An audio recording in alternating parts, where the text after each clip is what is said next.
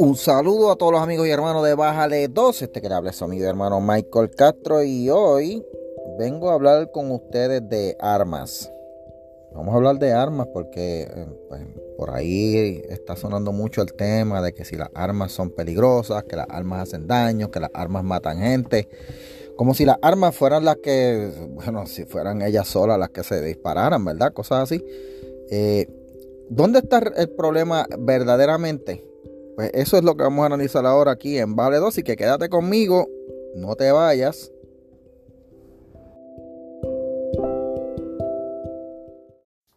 Bueno, mi gente, gracias a todos los que continúan sintonizando Bájale 2, a los que escuchan el podcast, a los que lo comparten y a los que se han suscrito. Recuerde que si usted quiere seguir escuchando y seguir recibiendo directamente los podcasts que se hagan, dele suscribe ahí en la parte de abajo del podcast donde usted lo tenga. Si lo tiene ahí en Spotify, dele subscribe. Si lo tiene en Stitcher, también está el botón de suscribir. Si lo tiene en Google, donde usted vea el botón de suscribir, dele y ahí queda suscrito e inmediatamente que se grabe algo usted lo va a recibir al momento, no tiene que esperar. Bueno, gente, hace varios años atrás yo recuerdo una escultura que se hizo en Inglaterra, eh, se llamaba el Ángel de los Cuchillos, una estructura bien grande, hecha con eh, miles de cuchillos. Eh, y algunos de los cuchillos tenían hasta sangre y todo lo demás. La escultura estaba hecha así porque era un mensaje del artista eh, expresándose sobre la violencia que existe en Inglaterra con los cuchillos. en Inglaterra es uno de los países donde más violencia existe con, armas blancas, cuchillos, pero no solo de armas blancas, también eh, con armas de fuego de, aire, lo que le llaman eh, pump action rifles. Eh, hay gente que como no tienen acceso a las armas de fuego, pues usan este tipo de armas que disparan proyectiles con la fuerza del aire, que también hacen daño. Así que Inglaterra tiene ese problema, ¿verdad? En Japón también tienen un problema con la violencia, con cuchillas eh, y todo lo demás. Y hace poco mataron al ex primer ministro con una arma eh, fabricada en casa. Eh, ¿Qué tienen Inglaterra y Japón en común, gente? Bueno, que en ambos países las armas están prohibidas totalmente. La población civil no puede portar armas. Así que esos dos países tienen en común eso. Sin embargo, la violencia no se da con armas, pero se da de otra manera. De hecho, la tasa de suicidio en Japón es alta y la gente lo que hacen es que se, se ahorcan, se cortan las venas. O sea, le estoy atrayendo el dato del suicidio porque más adelante vamos a hablar del, de, ¿verdad? del problema del suicidio en, Estados Unidos también. Pero este problema de la violencia, gente, si usted le da más para atrás, antes de que hubiera armas de fuego, la gente se mataban con palos, eh, con instrumentos cortantes, que es lo más que se usa. Eh, y si sigue dándole más para atrás al tiempo, el problema de la violencia ha, existido siempre. De hecho, en, el libro de Génesis en la Biblia, el primer asesinato lo cometió eh, Caín contra su hermano Abel. ¿Y qué usó? No tenía cuchilla, no tenía pistola, una piedra. ¿Sabes? ¿Cómo se resolvió el problema de la violencia en Génesis? No se resolvió, gente. No, había, nadie hizo una ley para eliminar las piedras ni el acceso a las piedras a la gente. De hecho, si hubieran hecho eso, no se hubieran eh, eh, formado las civilizaciones, ni nadie hubiera hecho casas, ni nada por el estilo, ¿verdad? Así que el problema de la violencia es uno que es endémico al ser humano, porque pues nuestra naturaleza ah, humana eh, es pecaminosa y extiende hacia todo lo malo, incluyendo la violencia. Habiendo dicho eso, hoy día, con este problema de las armas, hace poco, ¿verdad? La masacre que hubo en, en Uvalde, en Texas, eh, y otras que ha habido en Estados Unidos, el, tema de las armas de fuego como tal ha tomado eh, un rol prominente y pues mucha gente abogan porque dicen que el problema, ellos dicen que el problema, el problema en sí está en las armas, o sea, el problema está en las pistolas, en los rifles, en las balas, que eliminando ese problema se resuelve, o sea, eliminando las armas se resuelve ese problema de violencia en Estados Unidos. ¿Tendrán razón? Gente, no, porque como les acabo de explicar anteriormente, en países donde se ha prohibido totalmente las armas, la violencia no se ha acabado. A esto le añadimos que la prensa ha estado dándole un, eh, ampliando el asunto eh, con lo de las armas, porque pues al darle énfasis a, a, unas noticias que son incidentes aislados, cada vez que hay un tiroteo, cada vez que se mata a alguien, cada vez que un policía le dispara a alguien, en una lo transmiten y entonces la gente tiene la impresión de que todos los días la gente, los policías están matando a gente negra, que todos los días eh, eh, están tiroteando en escuelas, en asesinatos en masa eh, y que todos los días se está matando gente con armas de fuego. Sí, está ocurriendo todos los días, pero no en la, no en la magnitud que la prensa quiere dar a entender. De hecho, la prensa ha convertido este tema en algo pues para lo que existe la prensa, gente, para generar rating, vista y poder vender anuncios. Pero vamos a ver los números reales y vamos a ver en dónde es que verdad radica el problema de las armas, eh, de la verdad de la violencia, si es en las pistolas o es otra la causa. Así que eso lo analizamos ahora, los números en baja de 2. Así que quédese conmigo, no se vaya.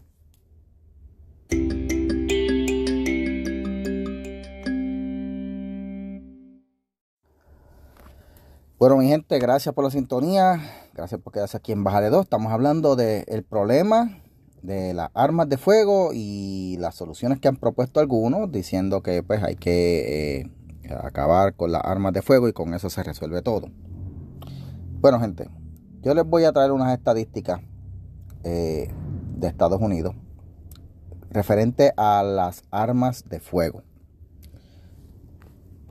Comenzando Todas las muertes de armas de fuego que se han documentado han sido verdad recogidas estadísticamente por el Departamento de Justicia, eh, la CDC y otras eh, eh, organizaciones que se organizan de, se encargan de recoger las estadísticas. Y fíjense lo que han hallado. Que el 54% de las muertes por armas de fuego en Estados Unidos, gente, el 54%, más de la mitad, ha sido por eh, suicidio. Así que el 54% de las muertes es por suicidio. Vamos a pensar aquí, ¿el problema son las armas? A esa pregunta. De acuerdo a las estadísticas, diariamente 111 personas mueren en Estados Unidos a causa de las armas de fuego. Los otros días este señor que le dicen el boricuazo se puso a tirar un montón de estadísticas ahí a lo loco. Diciendo, no, que todos los días están matando gente. No, todos los días está muriendo gente debido a las armas, pero de esas 111 muertes diarias, 65 son por gente que se suicida. 65 este, muertes diarias. Por suicidio, por armas. Y de acuerdo a estadísticas también del, eh, ¿verdad? De, distintas organizaciones en Estados Unidos, el 20% de los estudiantes en las escuelas superiores tienen problemas mentales. Ahora, de las muertes por armas, ya dijimos que el suicidio compone el 54%. De ese 50, ¿verdad? De ese 54% de personas que, que, ¿verdad? que se suicidan, según se ha estado reseñando, solamente 43% eh, busca ayuda para eh, su, problema, depresión, ansiedad y otros problemas. O sea que usted tiene de, las personas que se están eh, enfermas mentalmente, solamente el 43% se, se, se atiende y pues terminan entonces pues, esta cuestión del suicidio. De acuerdo a un estudio de la Universidad de Penn eh, Children's Hospital, la proximidad a ambientes violentos aumenta la probabilidad, de, enfermedades mentales. O sea que de estas 54 personas que se, que se, que, se suicidaron, estas fueron personas que no buscaron ayuda mental, eh, que estando en las escuelas tal vez los ignoraron y no le hicieron caso y dijeron, pues es un loquito y lo dejaron así. Los loquitos regresaban después con armas. Y que fueron personas que se criaron en ambientes violentos. Así que usted dígame aquí si el problema son las armas o es la enfermedad mental y los ambientes en donde se crían las personas. Ambientes violentos, ¿ok? Según la estadística del Pew Research Center, el 43% de las personas que mueren en Estados Unidos a causa de armas de fuego es por homicidio. Aquí es gente matando gente. Crímenes por violencia por las drogas, asaltos, eh, peleas entre vecinos.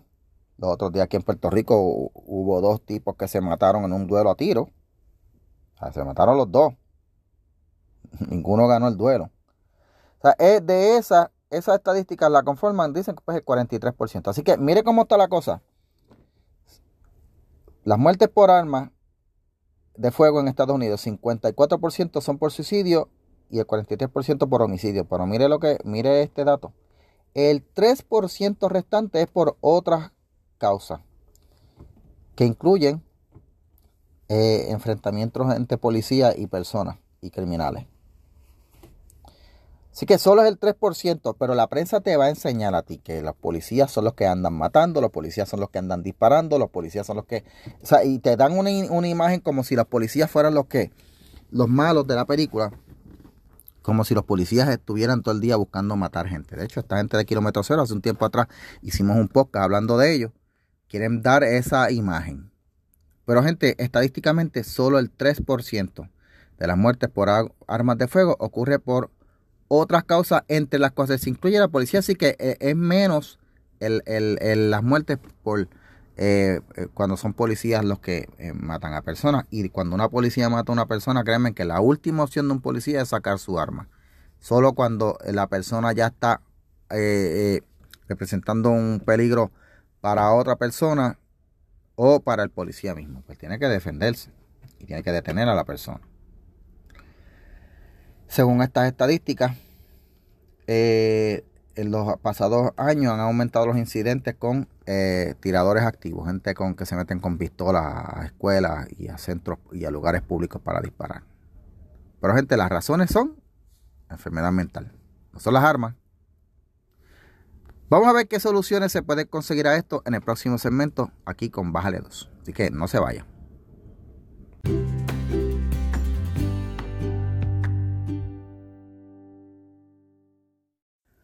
Y regresamos, mi gente, aquí a Bájale 2, hablando de las armas. ¿Dónde está el problema? ¿Son las armas o son la gente? Bueno, como les dije anteriormente, el 54% de las muertes por armas ocurren por suicidio, el 43% por homicidio y el otro 3% es incidentes en donde eh, a veces son accidentes y otros son incidentes en donde pues incluye a veces policías eh, que tienen que dispararle otro, o a veces también civiles que en el uso, haciendo uso de su arma legítimamente, se defienden o están defendiendo a otra persona. Como pasó hace poco en, creo que fue en Minneapolis. ¿Cuál es la solución para el alegado problema de armas de Estados Unidos? Bueno, gente, hay dos extremos. Hay quienes creen que hay que prohibir las armas, pero en Estados Unidos tienen la, peculiaridad de que, contrario a Inglaterra y a Japón, el derecho a aportar armas y a poseerlas está en la Constitución. Así que tú no le puedes prohibir a nadie tener armas en Estados Unidos, excepto las personas que han estado presos, que eh, se, les, se, les, quita ese derecho, lo pierden eh, cuando han estado, cuando han pasado por, por cárcel. Así que no le puedes quitar. Así que, ¿qué, soluciones puede, puede, han encontrado los estados? Bueno, tú puedes hacer regulaciones y hacerle tan y tan y tan difícil a la persona conseguir un arma que prácticamente se imposible. ¿Saben en qué estado, eh, cuál es el estado con más regulaciones con armas? A las armas eh, eh, ahí en está en Estados Unidos, California. El estado con más regulaciones, California y Nueva York. Eh, el otro estado con más regulaciones en los Estados Unidos, y lo van a ver en el enlace del podcast que lo voy a incluir, ¿verdad? En la, en la descripción. Todo esto yo se lo voy a eh, eh, incluir en la descripción. El otro estado con más regulaciones, perdóname, el estado con más regulaciones es California. El otro estado que toma el, extremo opuesto, que es el que dice, no, la, solución para las armas es, olvídate, no regular, que todo el mundo tenga armas y que todo el mundo se pueda defender, es Texas. Texas es el, estado con menos regulaciones, prácticamente no tiene. Tú vas hoy, compras una arma, ya saliste con el arma. A veces tienes un periodo de uno o dos días para esperar, pero no tienes ningún eh, eh, problema para aportar. Así que tienes un estado extremo en donde te hacen extremadamente difícil conseguir un arma y tienes un estado en donde es eh, liberal. O sea, la solución, regulación o liberalización. ¿Saben qué tienen en común Texas y California? Que los dos estados están entre los estados con menos violencia por, por, armas en las estadísticas de Estados Unidos. ¿Qué nos dice esto, gente? Que ni la regulación ni la liberalización resuelven nada. ¿Ok? Fue como cuando estaba la pandemia del COVID. La pandemia del COVID, lo mismo. Tenías a California, el estado con más restricciones, y Florida, el, estado con menos restricciones. de hecho, no tenía restricciones. Y en los dos estados había la misma cantidad de, infecciones, de las más bajas. ¿Quiere decir eso que las regulaciones funcionaban? No. ¿Quiere decir eso que la liberalización funcionaba? No. Quiere decir que entonces el problema está en otra, en otra área y la solución está en otra área. ¿En dónde está la solución al problema de las armas y los tiros y las muertes que ocurren? Que by the way, gente, recuerden, los casos de masacres y todas estas cosas son casos mínimos. No es que todos los días está habiendo una masacre en las escuelas y todo. Lamentablemente son eh, eventos lamentables, pero no es que es algo que ocurra diariamente. Forman parte de ese pequeño 3% de muertes por armas eh, que se conocen, ¿verdad? Pues como otras situaciones. No son homicidios intencionales, no son suicidios, son muertes por otras causas. Recuerden, señores, Estados Unidos es una nación de más de 300 millones de habitantes. ¿Ok? Así que ¿Cuál es la solución? ¿Regular excesivamente o liberalizar excesivamente? Bueno, gente, si usted me pregunta a mí, yo creo que lo prudente y lo mejor que se puede hacer es, pues, yo desde, la, eh, desde una perspectiva espiritual diría, bueno, vamos a permitir que hayan oraciones en las escuelas. O sea, después, que la, después que la Corte Suprema eh, eh, mandó a eliminar la oración en las escuelas, de verdad, que dijo que no, se podía obligar a nadie a orar en las escuelas, fue que empezaron a aumentar los casos de, de tiroteos en las escuelas. Eso pasó. Así que algo tiene que estar pasando entonces, porque parece que el problema viene desde la niñez. Finalmente, eh, parece que el gobierno ha dado en el punto y pues recientemente hubo una legislación en donde se pusieron de acuerdo tanto demócratas como republicanos para atajar el problema de la, de la verdad de la, de la, de la violencia con armas en las escuelas, los tiroteos. ¿Cuál fue esa solución? Bueno, yo creo que esta es una dirección en el paso correcto y de eso voy a analizar ahora en el próximo segmento de Bájale 2. Así que no se me vaya, seguimos hablando aquí en Bájale 2. Bueno, mi gente, regresamos nuevamente aquí a Bájale 2. Estamos hablando del problema de la violencia con armas de fuego. ¿Dónde está el problema? Está en las armas. Bueno, todo apunta que el problema está en la salud mental, mi gente. La salud mental es lo que está causando estragos y pues todas estas personas que se meten con armas a las escuelas a disparar, pues eh, son problemas con personas con problemas mentales. Recientemente, luego de la masacre en Ubalde, donde lamentablemente mataron niños, un muchacho enfermo mentalmente se metió a disparar. Por primera vez en la historia, el Congreso de Estados Unidos se une para hacer una ley para regular un poquito más las armas y en esta ley incluyeron una eh, una provisión que entiendo que es la, un paso a la dirección correcta, porque por fin no se concentraron en limitar el acceso solamente o eliminar las armas, porque no lo vas a hacer porque la constitución está ahí, sino que tomaron un, paso a la dirección, correcta. la ley se llamaba el Bipartisan Safer Communities Act. Fue bipartisan porque fue los dos partidos principales se pusieron de acuerdo por primera vez en la historia. Y esta ley lo que proveyó fue, mira, más apoyo de dinero federal para, esta, para eh, intervenciones en crisis. eh, protecciones para las víctimas de violencia doméstica, un procedimiento para eh, revisar más eh, intensamente a los menores de 21 años que quieran poseer armas. Pero la parte más interesante es que se asignaron una gran porción del dinero para servicios de salud mental a niños y familias. Con esta ley ahora se va a buscar que haya más eh, profesionales de la salud mental en las escuelas. Se va a asignar programas de orientación en las escuelas para trabajar con la salud mental, con el control de emociones. Eh, más acceso a los niños para que tengan eh, servicios de salud mental a niños. más adiestramiento a pediatras para que ayuden a niños y menores en su salud mental. Eh, un programa también para darle entrenamiento a los, a los first responders, ¿verdad? A las personas que llegan a los hogares eh, en cuestión de salud mental. También a los policías. Eh, y un programa para, ¿verdad? Este, proveer más psicólogos a las escuelas. Psicólogos que trabajen con las situaciones de, ¿verdad? De salud mental y sepan identificar y más entrenamiento para maestros identificar pues estos casos. también incluye una partida para programas de after school eh, pues para este asunto de manejo de emociones y, control de impulso. Esto, señoras y señores, esto sí es una buena solución. Esto es una decisión en el paso correcto. No envuelve eliminar el derecho a la aportación ni tampoco liberalizarlo de manera eh, excesiva. Porque gente, hay un refrán que dice en Puerto Rico que la fiebre no está en la sábana, gente. Aquí en, eh, el, asunto con las armas, el problema no está en las armas.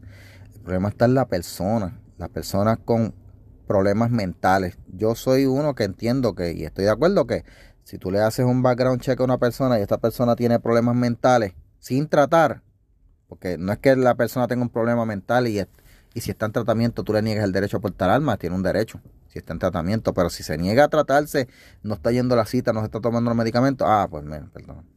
Ahí yo entiendo que no, no debería estar portando armas. ¿Ok? Eh, si este esta, esta iniciativa que ya pasó, vamos a ver los resultados, esperemos, y yo creo que puede, que sí va a dar resultados, porque va a trabajar con la mentalidad, va a trabajar con los menores, con las mentes esto yo creo que sí va a dar un, mejor resultado. Ojalá y que sí se dé. Pero esto no va a ser inmediato. Estos programas van a empezar este año y estas cuestiones, estas iniciativas toman uno o dos años para coger lo que llaman viaje. Así que esperemos que con el, el, atender la salud mental, que es lo que se debió haber hecho hace tiempo, se resuelva el problema de la violencia como tal.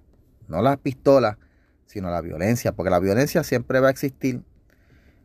Pero si tú ayudas a una persona a aprender, a controlar, a reconocer y a estar más consciente de sus emociones, tú lo estás ayudando mejor que quitándole un arma. Porque tú le quitas el arma a una persona, va a buscar otra manera de cometer un acto violento. ¿Ok? Así que esperemos que esto sea. Y, by the way, ya hace poco la Corte Suprema permitió, a, ¿verdad?, a un maestro que puede orar en las escuelas. Ojalá y se permita entonces ahora más en las escuelas, ya no lo pueden prohibir, pero que más escuelas adopten esta práctica de orar con los estudiantes y llevarle un poquito de lo que es el mensaje de, de Cristo, que es paz. Y yo creo que también esa combinación va a ayudar a mejorar la situación. Bueno, gente, les agradezco como siempre su sintonía. Recuerde, dele suscribir, subscribe ahí al botón que encuentre en, el, en, el, en su podcast player para que se suscriba y reciba inmediatamente eh, los nuevos episodios cuando salgan. Gracias por la sintonía, gracias por la sugerencia eh, que me dan, ¿verdad? Para discutir temas. Gracias por las visitas a la página de Bajale 2 y pues por supuesto gracias por escuchar este podcast y sobre todo por compartirlo. Así que si le gustó, compártalo.